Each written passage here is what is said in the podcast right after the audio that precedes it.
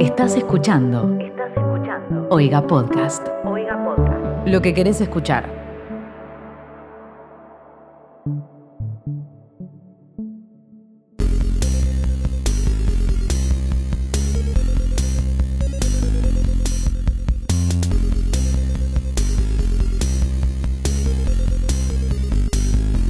Hola a toda la gente de este planeta y me adelanto, ¿por qué no? Un poco por precaución, otro poco por esperanza.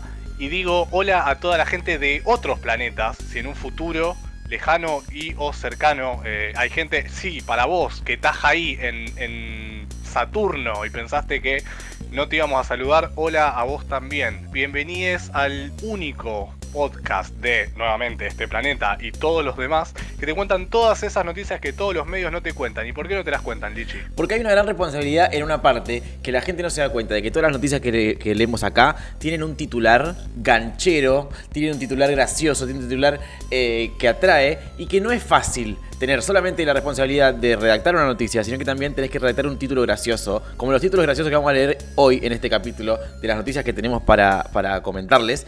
Y es como un tema extra, y en este país nadie quiere trabajar, nadie quiere eh, eh, redactar toda una noticia y después tener que pensar un título con gancho. Así que eh, dejaron de hacerlo. Al principio lo hacían, dejaron de hacerlo. Me gusta ganchero porque, porque se puede interpretar como canchero también. Y, y algo ganchero es canchero, pero algo canchero no necesariamente es ganchero. Ahí va. Hashtag deep.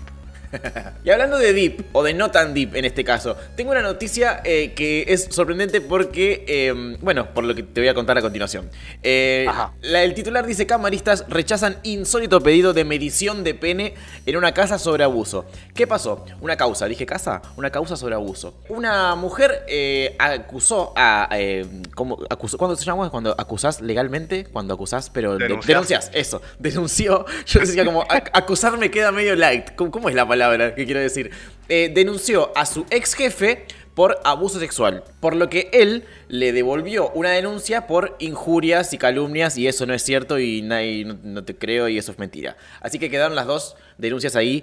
No te decía el chabón que, que era denunciado. Como no, no, no tenés que creer. No, la, la- la devolución fue "La, la, la, la, la, la, la", no te escucho. Básicamente eso le respondió. Y eh, entonces, bueno, quedó la investigación, se abrió la investigación para ver quién de las dos, cuál de las dos partes puede llegar a tener razón.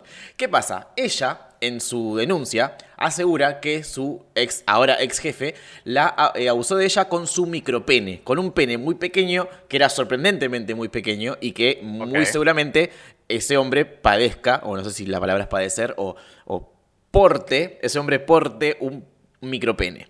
Un micropene, no sé si ustedes sabían, pero eh, no es solamente un pene chico, sino que es un, un- No, no. es una condición clínica, Es digamos. una categoría, claro, una categoría en sí mismo. Sí, sí, sí, es, un- es una cosa muy pequeña. Cuestión que, nada, entonces a los abogados de la chica dijeron, bueno, para ver si esto es verdad, que mírenle el pene al chabón, mírenle el pito. ¿Y qué pasa? Ahora al, al ex jefe no le conviene ninguna de las dos cosas. No le conviene... Claro, no tiene forma de ganar. Y los abogados de, de él dijeron, no, bueno, no hace falta medirle el pene, porque eso es una cosa muy personal de él, que tiene que ver con cuestiones psicológicas de, de su Ah, vida. Como, mmm, no, no sabemos si es porque, ok, tiene un micropene y va a quedar en evidencia legal y va a salir por todas las noticias que el chabón tiene micropene. Me gusta la idea dijo, de- paren, tengo, tengo un plan. Me dice, la otra vez estaba, estaba navegando por internet y me salió un anuncio que en dos semanas puedo agrandar mi pene. Eh, hagamos tiempo, dos semanas, y, y le hacemos.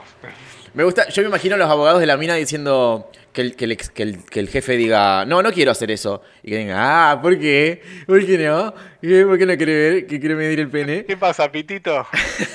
¿Tenés miedo? Pero bueno, Eh, quedó como sí. esa, ese vacío legal en el que el chabón, si admite una cosa, al, al- al mismo tiempo admite la otra, y si no admite Claro. la una cosa, medio que la está admitiendo solo. Claro, el que calla otorga. Claro, exactamente. Es la, la- la- Igual es el- legal eso. O sea, ¿cu- ¿cuál es el marco legal para decir, bueno, a ver, bájese los pantalones, señor?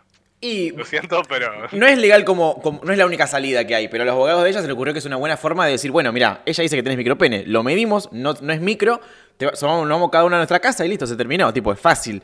Me encanta, Eh, me encanta porque si la mina realmente usó el término micropene, se metió en un problema. Porque después al tipo le mide y dice: Mira, mide 4 centímetros. Ah, El límite para que sea un micropene son 3 centímetros y medio. O sea, Así que técnicamente no es un micropene, O sea, por lo tanto. Ni siquiera tenés una excusa biológica. Tipo, es un pene Claro. chico, porque es chico, no porque Bueno, pero en tenés ese caso la mina pierde, pierde el juicio. Ah, no, claro, te claro. micropene.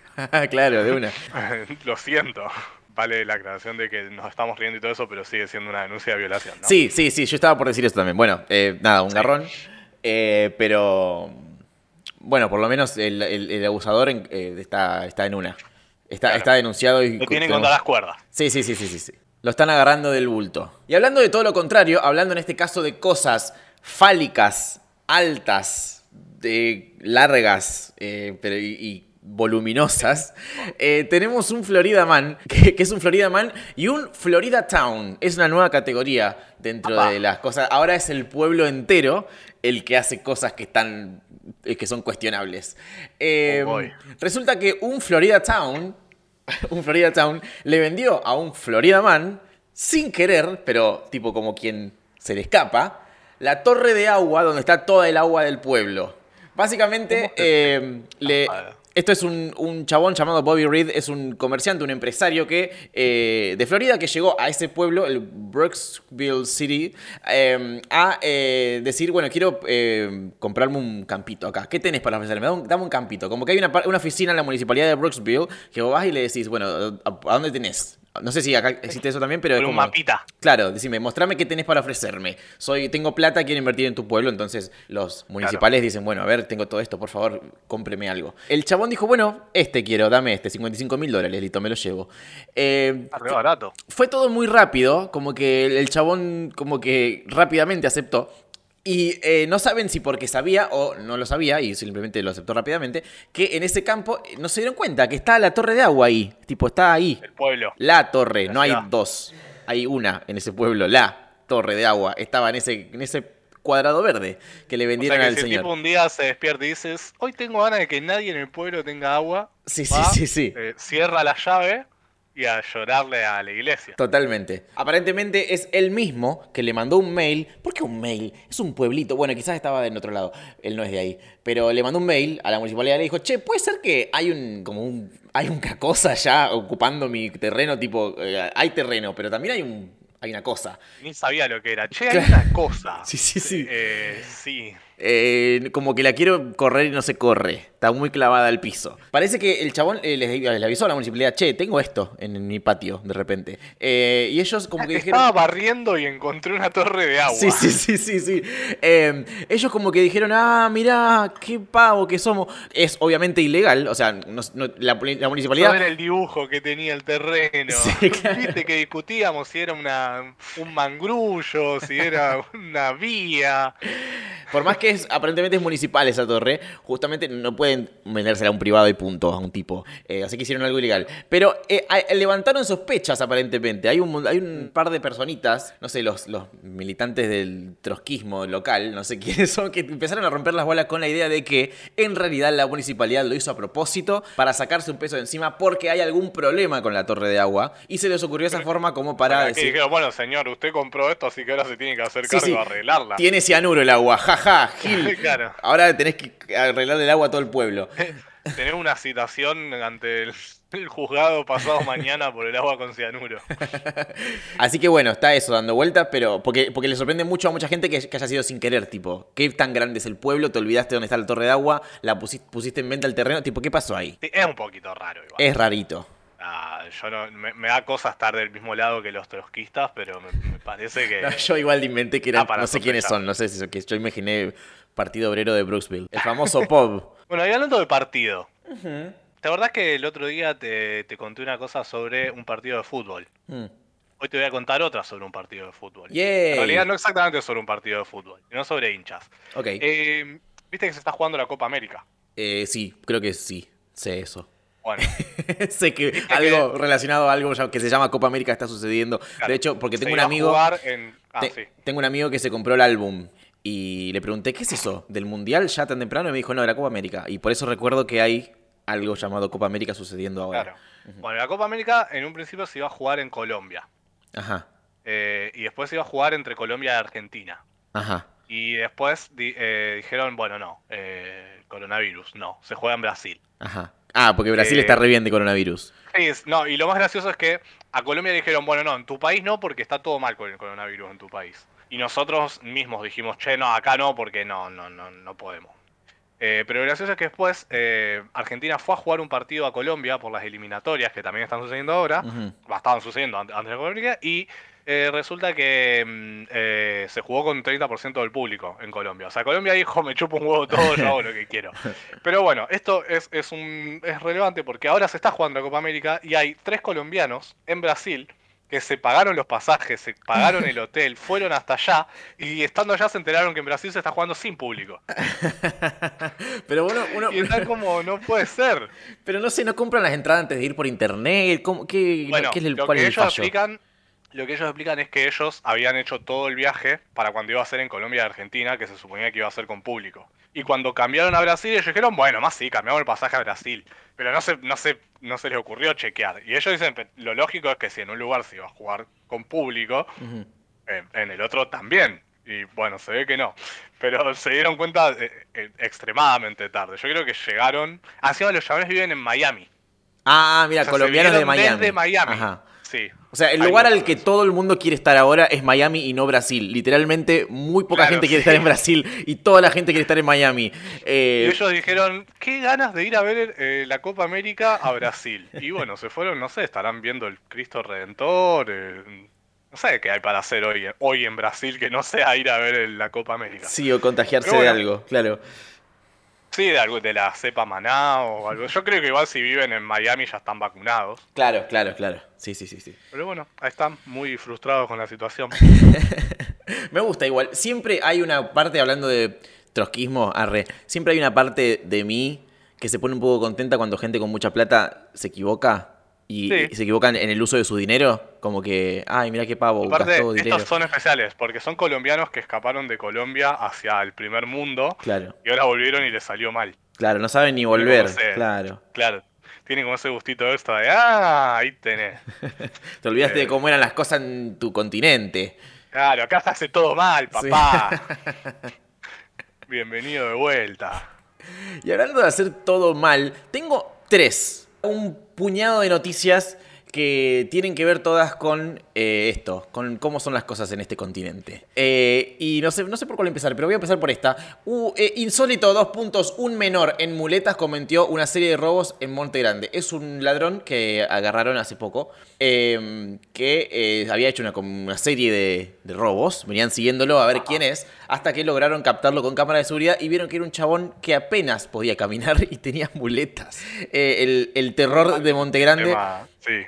Resultó ser un menor de edad en muletas. Aparentemente en el video encima se ve que usa las muletas para romper los vidrios de la vidriera. Es buenísimo. Es como un villano de un cómic que tiene armas, que, que- que- que tiene una, no sé, una cosa que, ¿cómo se dice? Un, un obstáculo físico y lo transforma en un poder y se venga de la gente. A puro odio, Sí, claro. claro, en realidad sí. no roba porque no necesite, sino para vengarse de la gente que lo dejó en muletas. Claro, es eso, eso, es re esa historia, es re historia re de cómic.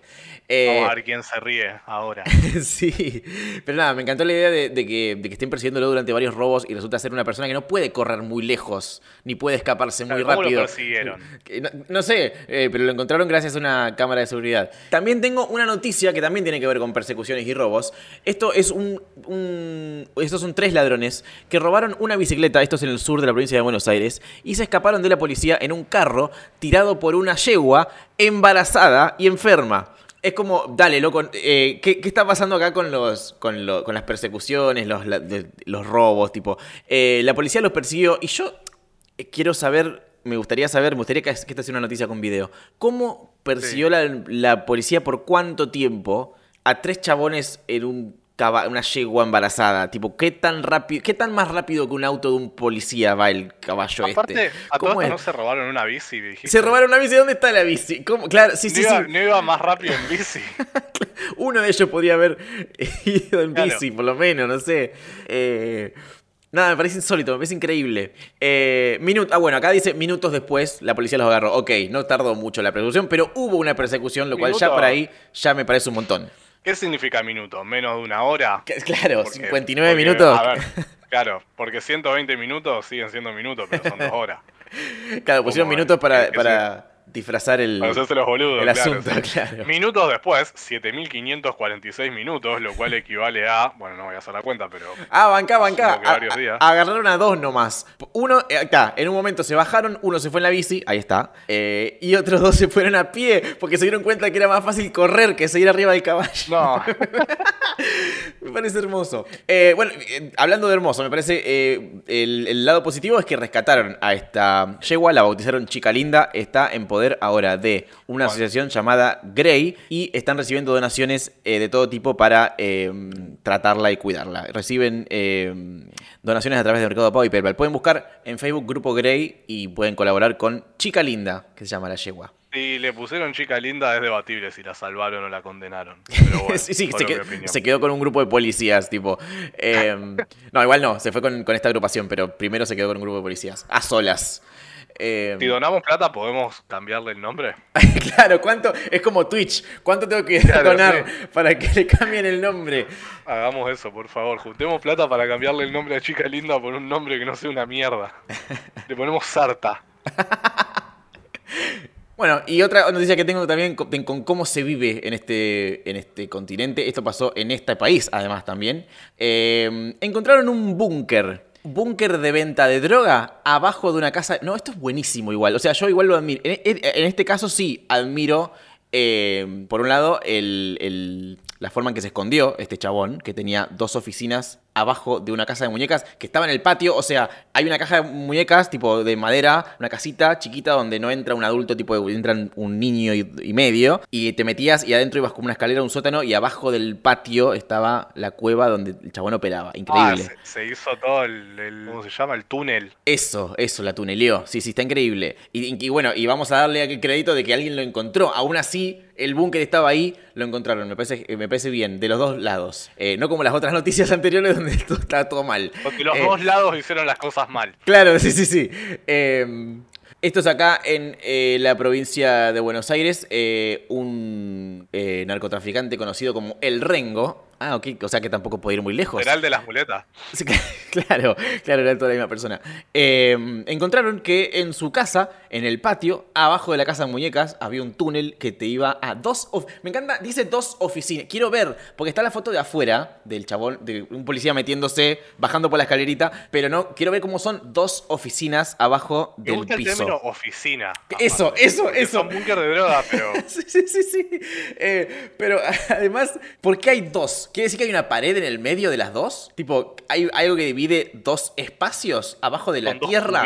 Si son dos cavernas, ¿me entendés que está abajo de la tierra del patio? No entiendo cómo hay dos y cómo son oficinas. Necesitamos mucha más info. Sí, sí, sí, sí. Sí, sí, por favor. Y bueno, sigo, sigamos. Esta, esta noticia quizás la gente que no es... ¿Cómo le explicarías a alguien que no vive en Argentina, que no ve la televisión de Argentina, quién es o cómo es Santiago del Moro. Estoy seguro, que puedes hacer un paralelo con alguien, pero debería pensarlo un rato. Es, eso... decirle, ¿viste tal persona? Bueno, es la versión argentina. Es, justo eso lo que, lo que me estaba costando, encontrar un paralelo. Porque es una persona muy especial, siento, no sé. Yo lo que no puedo creer es que hayamos dejado que Santiago del Moro conduzca uno de los programas más relevantes de, política durante tanto tiempo. ¿Cómo nadie hizo nada con eso? Nadie pará, no, basta, se acabó.